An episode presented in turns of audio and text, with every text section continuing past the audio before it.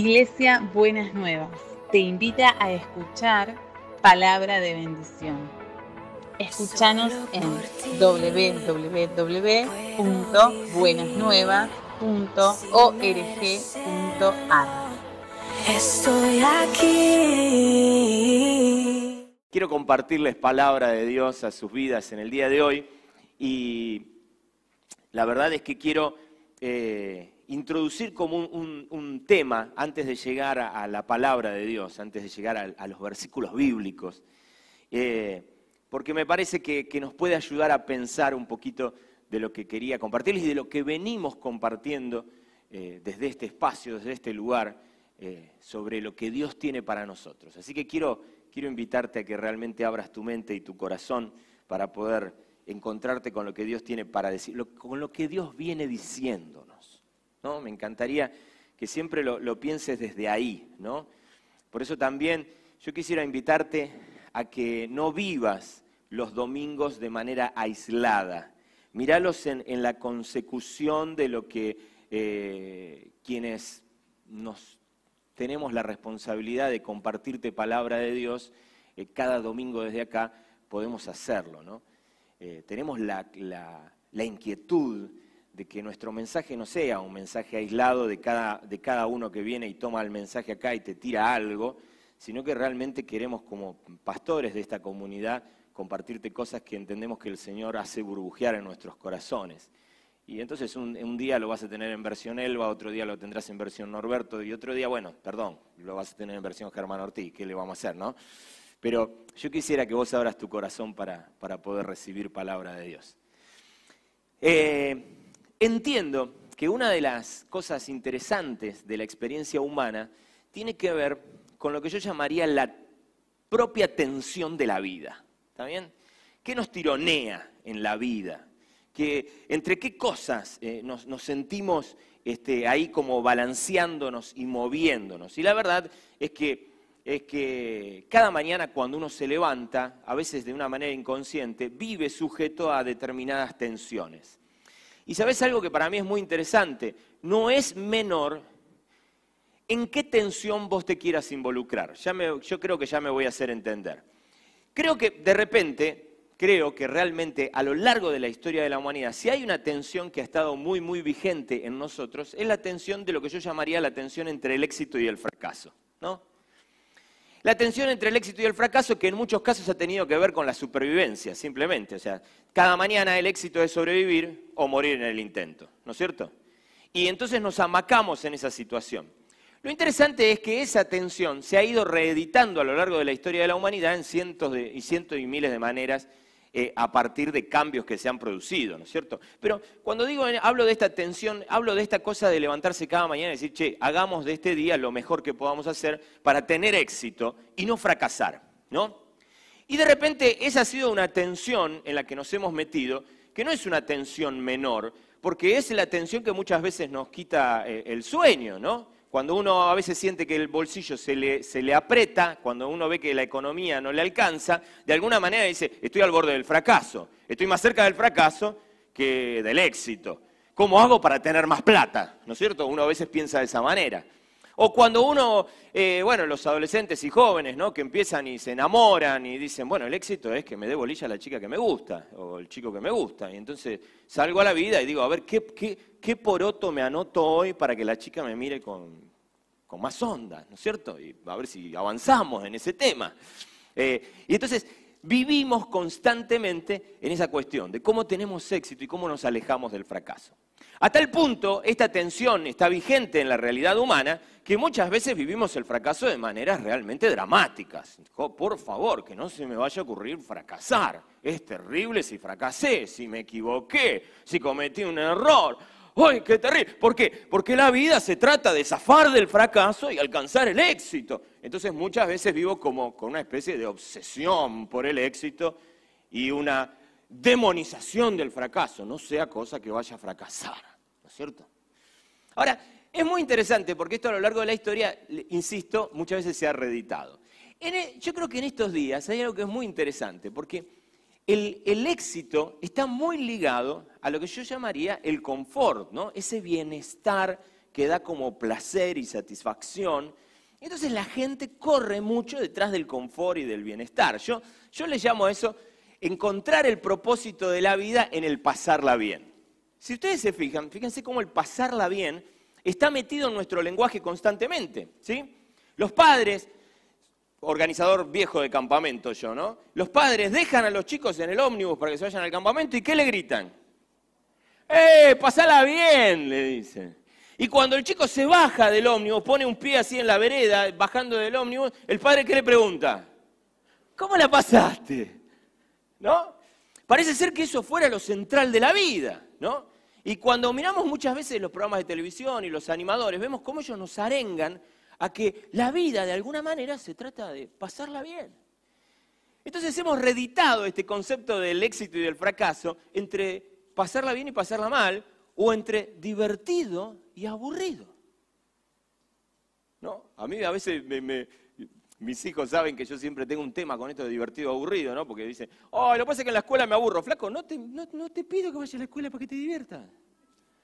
No es el objetivo de la escuela. O sea, vos la viste de la escuela, la, la, maestra disfrazada de, O sea, te va a dar clase, no es un stand-up, ¿me entendés? O sea, no, no, no, no se trata de que vos te diviertas, se trata de que te capacites, de que te formes. Eh, y muchas veces nos sucede, definitivamente, que la atención de la vida se ha reeditado en esta experiencia de incorporar a nosotros esta tensión entre lo divertido y lo aburrido. De tal manera que la vida pareciera que se tratara de pasarla bien y alejarnos de pasarla mal. Cuando miramos los medios masivos de comunicación, vemos constantemente cómo esto se reedita. Compre tal producto, tenga tal cosa, obtenga tal cosa, tomes este antiácido y siga haciendo desastres con su salud, porque se toma este antiácido y la pasa bomba. ¿No es cierto? Eh, y así podemos pensarlo en cien mil cosas. Ahora, es muy interesante porque como contrapartida a este fenómeno social propio de la sociedad en la que vos y yo vivimos, muchas veces nos encontramos con la religión.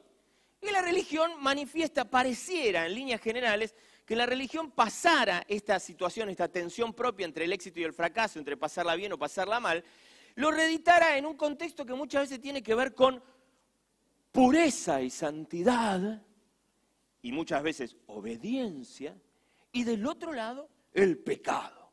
Entonces, en vez de estar pensando en cómo dejo de pasarla mal y la empiezo a pasar bien, el mensaje de la religión es, no, no, no, vos tenés que huir del pecado y de la desobediencia e ir hacia la obediencia, la santidad y la pureza.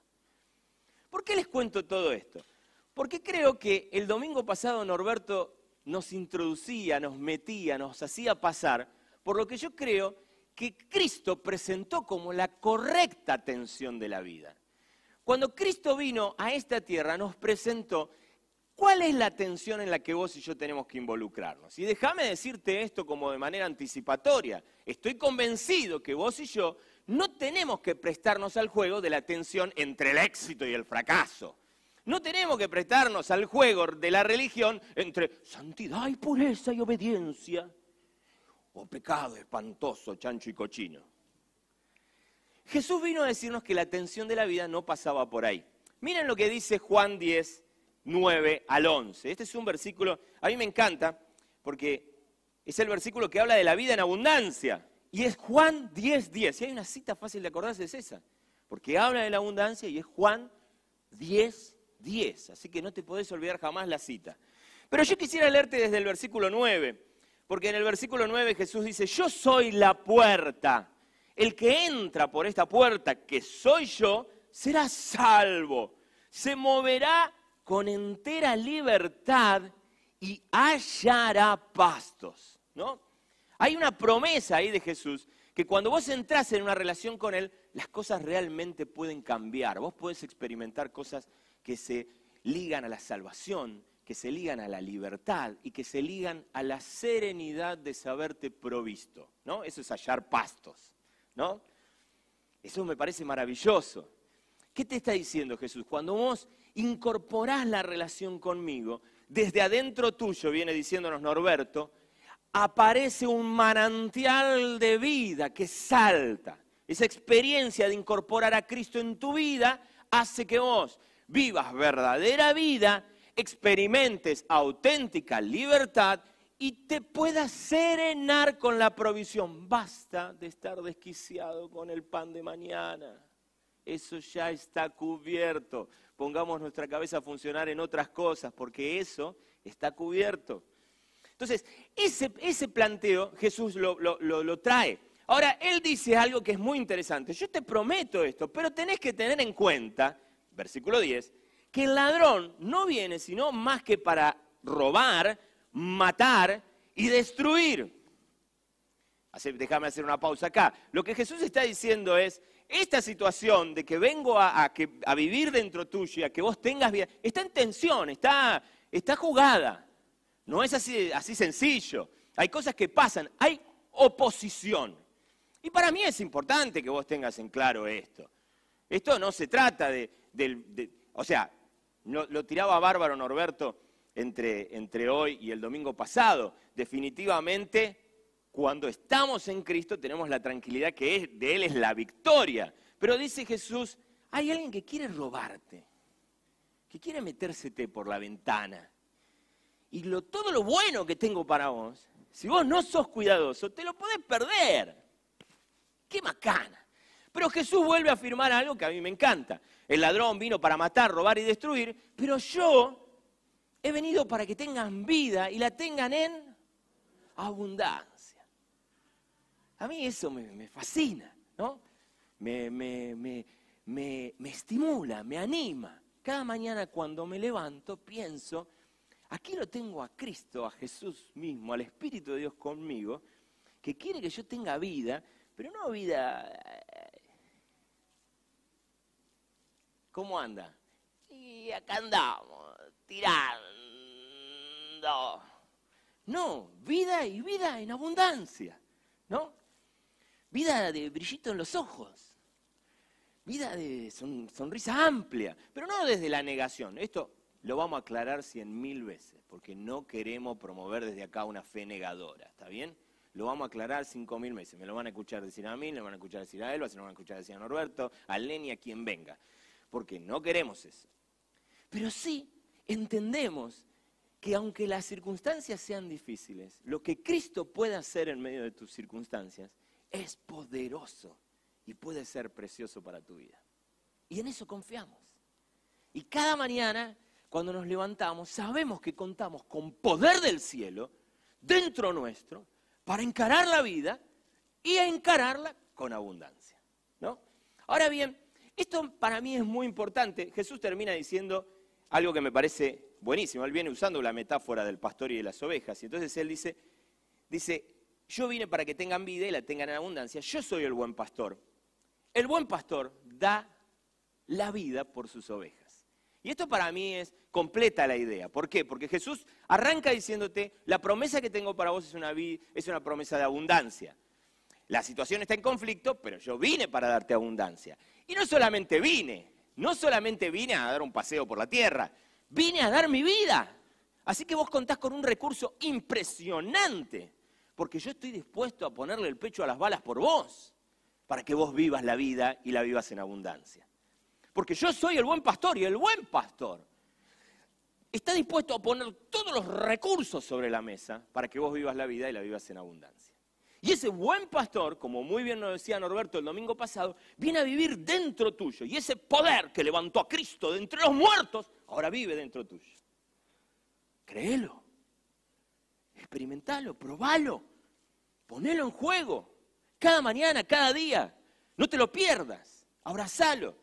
Busca ayuda, consejo, compañía, respaldo, mentoreo, en oración, en diálogo con tus hermanos. Búscalo porque es lo que está en la Biblia para vos. Si todavía no ha tenido aplicación concreta para vos, no es porque Dios se esté equivocando, es porque algo todavía te falta aprender o incorporar. Y como nadie aprendió, nadie nació sabiendo, relájate, vamos aprendiendo juntos. Pero vamos con esto en, el norte de nuestra eh, brújula. Este es el destino al que queremos caminar. Esto es lo que queremos que cada día se vuelva más real y concreto en nuestra experiencia. Ahora bien, ¿saben algo que me parece importante? Es que cuando uno piensa en la vida en abundancia, tiene que tener cuidado que no se le mezcle con las otras tensiones. ¿De qué se trata la vida en abundancia? Pasarla bien. Ah, ¿de qué se trata la vida en abundancia? Tener éxito. Y la religión te va a decir, ¿de qué se trata la vida en abundancia? De caminar en santidad, obediencia y pureza. Pero creo que lo que Cristo vino a plantearnos cuando nos planteó la vida en abundancia no tiene que ver con eso. Y es una buena pregunta decir, Señor, si vos viniste a traernos vida y vida en abundancia, ¿de qué se trata? Mi mamá decía, ¿con qué se come? Digamos, ¿no? Y esto me parece que es una buena pregunta. Alguna vez a un, a un auditorio de jóvenes les pregunté qué era para ellos la vida en abundancia.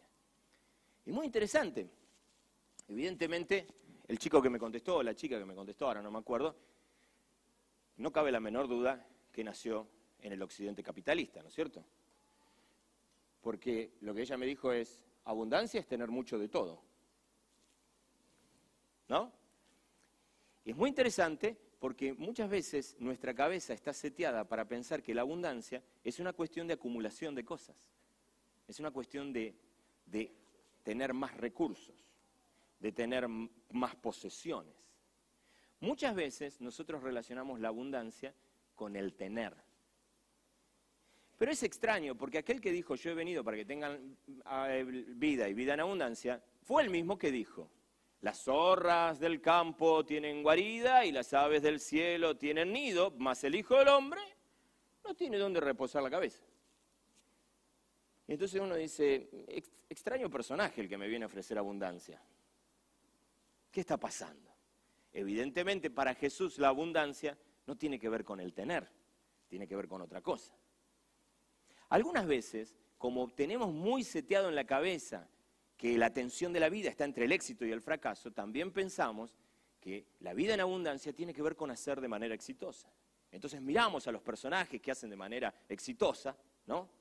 Y pueden tener ciertas capacidades o ciertas habilidades, y como hacen las cosas tan bien, pensamos, ese la vive de verdad, ese vive la vida en abundancia. Pero sin embargo, el mensaje de Jesús no está ligado a eso. El mensaje de Jesús inicialmente está ligado a la posibilidad maravillosa de encontrarnos con Dios. Y esto para mí es, es más que interesante. Eh, otro, otro, elemento que entra aquí en confusión y que también guarda relación con, las tensiones que les mencionaba antes, es el concepto de felicidad. ¿Dónde te estás metiendo, Germán? No. Felicidad, qué concepto difícil de definir, Dios mío, ¿dónde, dónde nos metemos? Pero saben, eso nos pasa. De hecho, no, no, no nos caen re simpáticas las, placas de internet que dicen, eh, vivo para ser feliz. ¿No? No, no, no, no, no está por ahí dando vueltas siempre este concepto de, ah, el objetivo de la vida es ser feliz. Y ahí yo me pregunto, ¿de qué se trata esto de ser feliz? Déjenme contar una anécdota que alguna vez alguien, no una anécdota, una figura, una metáfora, que alguien contó acerca de este concepto cuando le preguntaron qué era la felicidad. La historia cuenta de un paisano que estaba en el medio del campo y de repente se le estaciona un hombre con un auto de alta gama en el medio de un camino campestre, rural. Y el hombre estaba en su caballo, un gaucho, un paisano. Entonces el hombre que está en el auto baja la ventanilla con su, con su, con su botón, ¿no? Baja la ventanilla, se asoma, el hombre de, saco, de traje, se asoma, lo mira al paisano y le dice, óigame, este, eh, don, eh, la ruta 44, ¿dónde está? Y el paisano lo mira y dice, ruta 44, ruta 44, la verdad que no, Ruta 44. No, no, sé decirle. Ah, bueno, dice el hombre, y, no sabe, mire, estoy mirando que me parece que me estoy por quedar sin combustible, no sé si usted sabrá dónde hay una estación de servicio. Estación de servicio, estación de servicio, la verdad que no, no les sabría decir dónde está la estación de servicio. Bueno, tipo, pero discúlpeme, el pueblo, el pueblo más cercano, ¿dónde, puede estar? Eh, ¿Dónde? la verdad que no sé dónde está.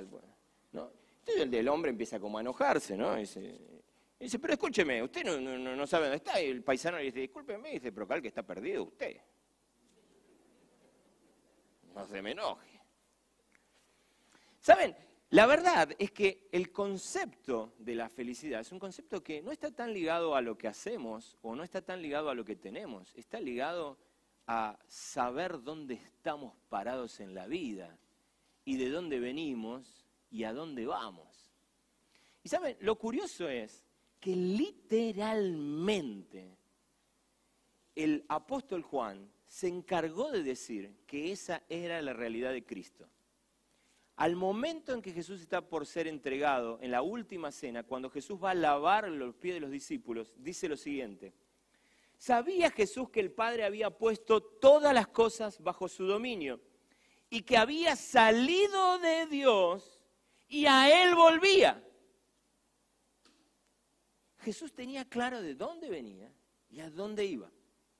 Cuando uno mira la vida de Jesús, la vida terrenal de Jesús, descubre que fue un hijo que nació en una circunstancia media extraña, con un embarazo que se le, se le adjudicó al Espíritu Santo. ¿No?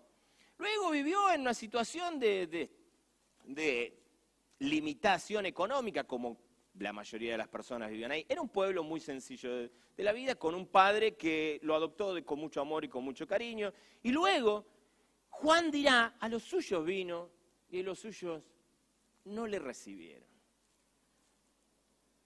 Y luego, aquellos que no le recibieron decidieron de alguna manera entre todos crucificarlo y olvidarse de él.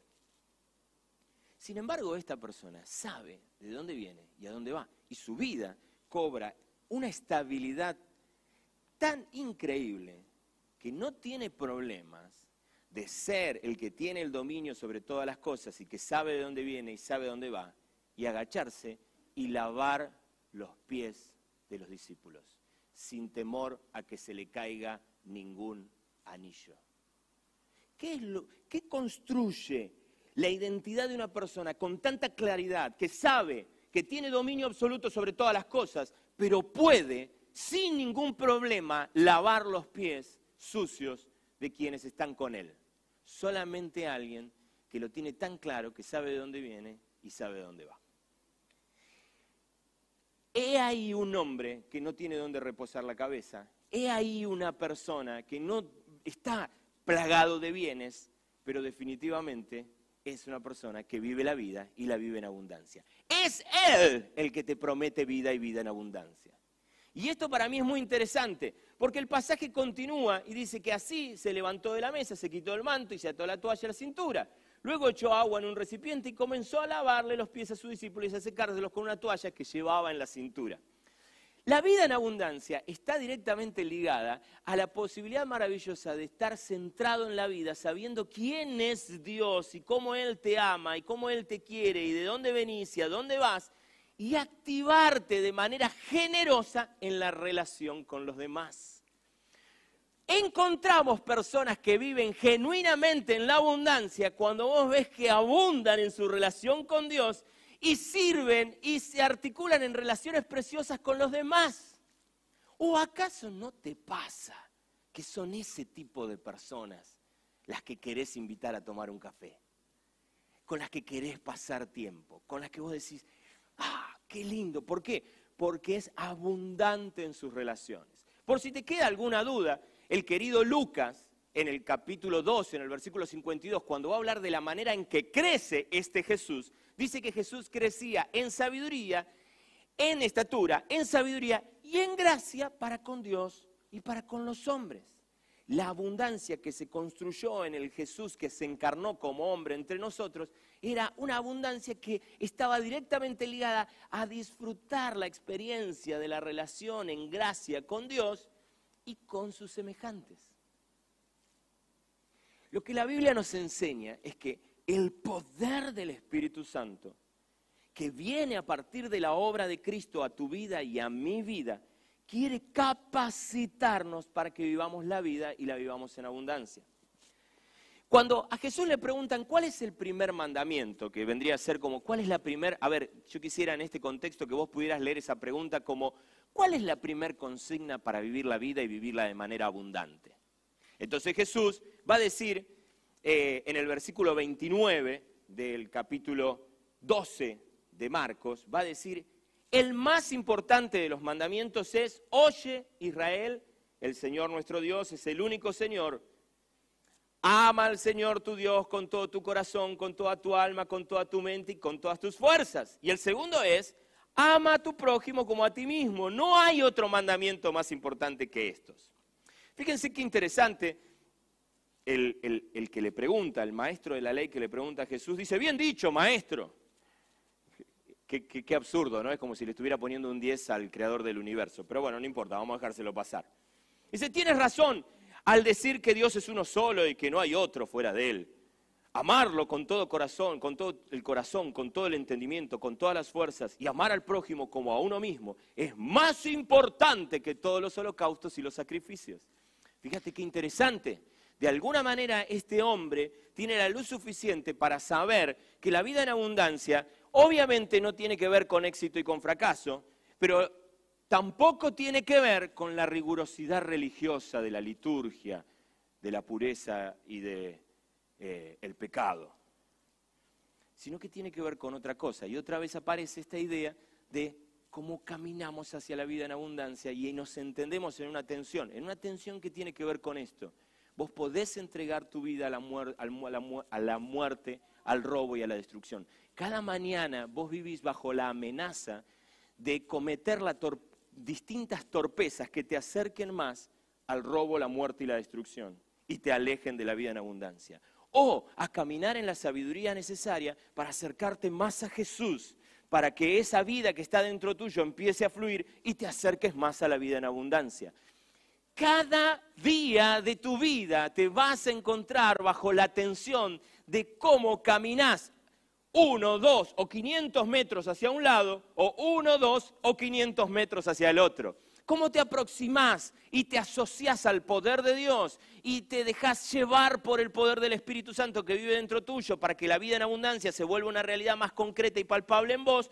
¿O termines como cada vez más alejándote y a pesar de tener tantas cosas ricas y sabrosas en tu vida, por distintas torpezas o ignorancias, termines acercándote más al robo, a la muerte y a la destrucción. Ahora Jesús va a decir, la vida en abundancia se refleja en la posibilidad maravillosa de crecer en la comunión con Dios y crecer en la relación con los demás. En realidad lo, lo, podría decir así. La verdadera abundancia se manifiesta cuando vos te cruzás con una persona y decís, este tiene una relación abundante con Cristo.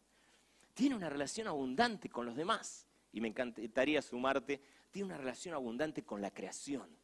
Vos lo ves, está en línea, está en sintonía. Y esto para mí es importantísimo descubrirlo. ¿Por qué?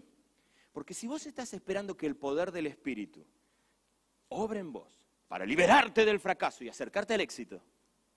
Si vos estás pensando que el poder de Dios vino para que vos te alejes del cochino y puerco pecado y te acerques a la santidad y la pureza, me animo a decirte que vas a estar errando la puntería. Ahora vamos a decir, Germán, ¿qué estás promoviendo que, no hay problema con el pecado entonces? ¿Está, todo bien? no, porque justamente todos los seguidores de Jesús, al igual que Jesús nos enseñaron, que el pecado no hace otra cosa que hacerte perder la vida en abundancia. Ahora, ¿por qué no peco? Yo siempre me pregunto esto. Supónganse que mañana acá yo estoy, vienen, me interrumpen cuatro ángeles, ¿está bien? Así, tamaño extra large, muy grande los muchachos, ¿sí? Se paran acá, o muchachos, muchachas, como quieran, se paran acá y dicen, venimos a avisarle algo demasiado gasto de combustible, mucho dolor azufre, suspendimos el infierno. No hay más infierno. Relájense. ¿Cuánta gente nos quedaría en nuestros templos? Cuando en nuestra cabeza pensamos que la tensión de la vida tiene que ver con pecado y castigo, o santidad y, y salvación, cuando en nuestra cabeza nos movemos con esos criterios, tarde o temprano terminamos siendo movilizados a fuego del infierno calentándonos la cola, por decirlo de alguna manera. Lo cual es tristísimo. Qué triste si vos te levantás cada mañana para no pecar. Qué triste si vos te levantás cada mañana con miedo a terminar en el infierno. Qué triste si vos te levantás cada mañana pensando que la vida se trata de portarte bien para que Dios no se enoje con vos. Porque ese ser, ese ser maravilloso que es Dios te ama y quiere tu vida y la quiere en abundancia. Quiere que vos tengas vida y vida en abundancia. Interesante, la Biblia no dice yo vine para que vos camines de manera santa y dejes de portarte mal, ¿eh? ¿Atendido? Entre otras, cosas, no te olvides de salir de acá y dejar el diezmo. No, Él quiere que vos vivas la vida y la vivas en abundancia. Todo el poder del cielo fue puesto a nuestro servicio, por decirlo de alguna manera, para que podamos vivir la vida y vivirla de una manera copada, de una manera linda. Ahora Jesús va a decir algo, es imposible que eso se viva. Y Norberto lo decía el domingo pasado, no hay otro lugar donde encontrar vida sino en Jesús. No hay manera que vos descubras lo maravilloso que tiene que ver con la vida si te alejas de Jesús. Déjame decirte, estoy convencido de que la vida se trata de darle bolilla a Jesús. Es el mensaje del Evangelio. Jesús dice, yo hago lo que el Padre me envió a hacer, préstenme atención a lo que estoy haciendo. ¿Quieren conocer al Padre? Conózcanme a mí. ¿Quieren conocer el amor de Dios? Conózcanme a mí. Y eso es clave. Ahora bien, eh,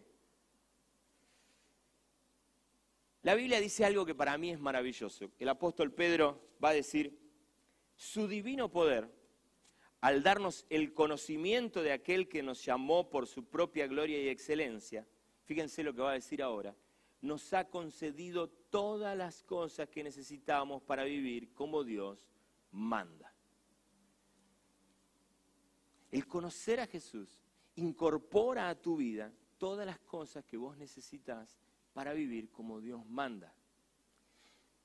Y uno dice, ¿por qué nos cuesta tanto entonces? Y yo creo que la única explicación que tenemos para eso es que es como si tuviéramos algo muy valioso adentro nuestro, pero no terminamos de conocerlo. Y al no conocerlo no lo podemos implementar. ¿no? Eh, es como si vos tuvieras una impresionante computadora en tu casa y solamente la utilizaras como una máquina de escribir. Cuando la computadora tiene cientos y cientos de cosas impresionantes para ofrecerte. Es como si vos ahora miraras, tuvieras un smartphone y solamente lo usaras para hacer llamadas. No sabés el mundo que hay en un smartphone. Si no lo conoces, te lo perdés. Tengo la sensación que muchas veces tenemos ese poder dentro nuestro y no terminamos de conocerlo. Y ese poder quiere llevarte a experimentar la vida a pesar de todas las dificultades, de una manera realmente abundante. Creo que ese es el desafío. Ahora, déjame, déjame desafiarte en este sentido. El poder de Dios quiere vivir adentro tuyo. El poder de Dios quiere manifestarse adentro tuyo.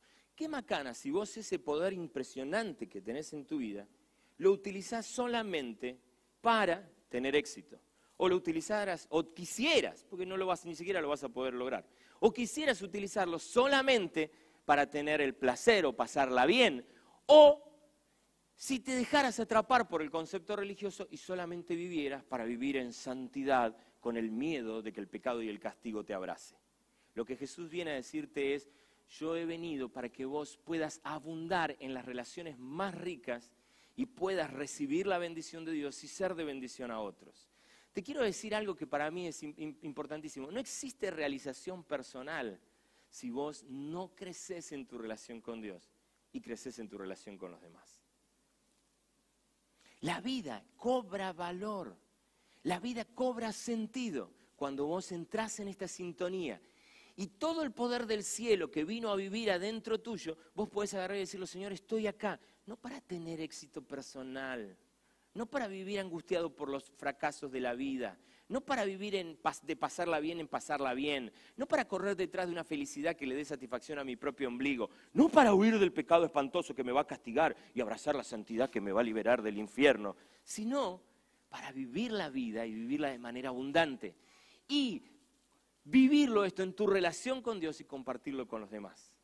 El poder del Espíritu de Dios, todo lo que vos necesitas para vivir como Dios manda, te fue entregado. Dice, así Dios, dice el apóstol Pedro en el versículo 4 de- de- del capítulo 1 de la segunda carta del apóstol Pedro, dice, así Dios nos ha entregado sus preciosas y magníficas promesas para que ustedes, luego de escapar de la corrupción que hay en el mundo debido a los malos deseos, lleguen a tener parte en la naturaleza divina.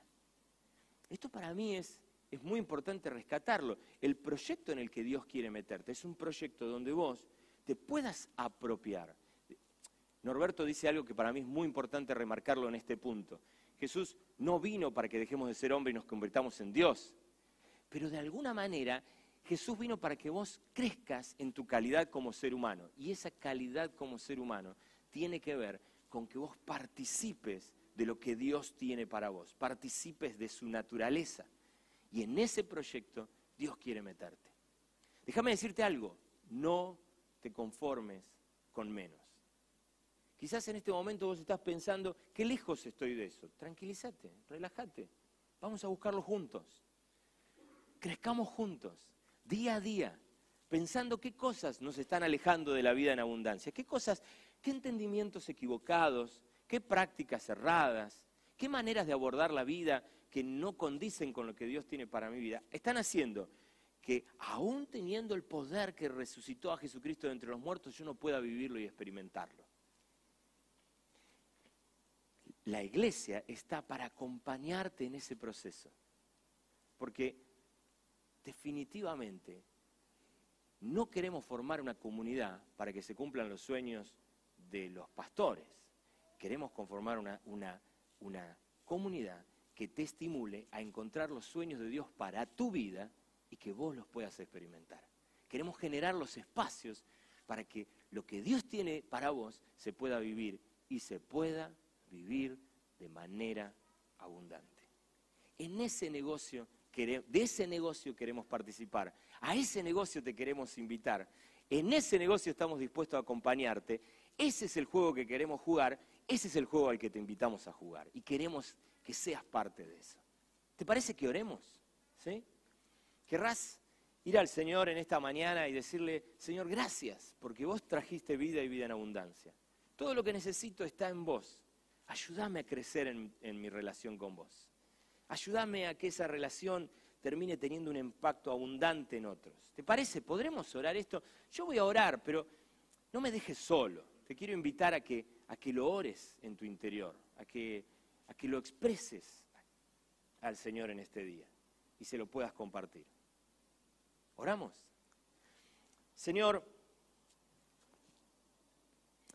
el ladrón ha venido para robar, matar y destruir, pero vos viniste para que tengamos vida y la tengamos en abundancia.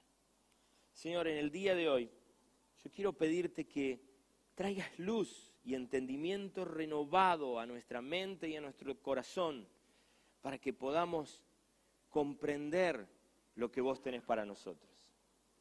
Cosas preciosas que ojo no vio y que oído aún no oyó son las que vos tenés pensadas para nosotros. Me encanta pensar en la posibilidad maravillosa, Jesús, de caminar a tu lado y que la vida y una verdadera, auténtica, genuina vida en abundancia se manifieste en cada uno de nosotros. En esta mañana yo te quiero pedir que nos, salgas al encuentro, que una vez más nos busques, que una vez más nos ayudes a dejarnos encontrar, para que en esa experiencia maravillosa de caminar con vos, comprobemos una vez más tu presencia dentro nuestro, que quiere hacer cosas preciosas para que vivamos la vida y la vivamos de manera abundante. No solamente por una cuestión de éxito, de satisfacción personal o de pasarla bien, sino por una cuestión de, de ser un aporte significativo a quienes nos rodean, de, de poder disfrutar la vida a pesar de las circunstancias difíciles, de poder percibir que vos caminás a nuestro lado, llevándonos todos los recursos del cielo a nuestra vida, que vos estás en nosotros haciendo morada en nuestra vida. Señor, yo te pido que si aquí entre nosotros hay alguien que nunca te ha pedido que vos vengas a vivir adentro de él, que vos hagas morada dentro de él, bueno, que esa persona pueda hoy mismo pedírtelo. Pero Señor, queremos vivir conscientes del poder que vive adentro nuestro y queremos vivir conscientes de dónde estás esperando que invirtamos ese poder. Qué pena, Señor, si lo estamos invirtiendo en, en lugares equivocados y estamos utilizando nuestra fe para correr detrás de un éxito pasajero o estamos corriendo, estamos invirtiendo nuestra fe en escapar de un infierno temido y acercarnos a una santidad que nos transporte a la bendición o al cielo. Qué pena si no hemos descubierto que tu corazón amoroso de Padre lo que quiere es que vivamos y vivamos de manera abundante para nosotros y para quienes nos rodean. Qué pena si no, hemos, no nos hemos dado cuenta que la fe en vos nos lleva a una experiencia de, experimentar la abundancia en el compartir con vos y con otros. Señor, ayúdanos, danos la luz necesaria para entendernos en una nueva cultura, en una nueva experiencia, en la experiencia del reino. Comprendernos en el reino de los cielos desde el ya y desde la hora. Y crecer en eso. Padre amado, yo te pido que vos bendigas a cada uno de mis hermanos, a cada uno de los que están aquí, a cada una de mis hermanas. Que esto se vuelva un descubrimiento constante en su experiencia de vida. Oro en el nombre de Jesús. Amén y amén.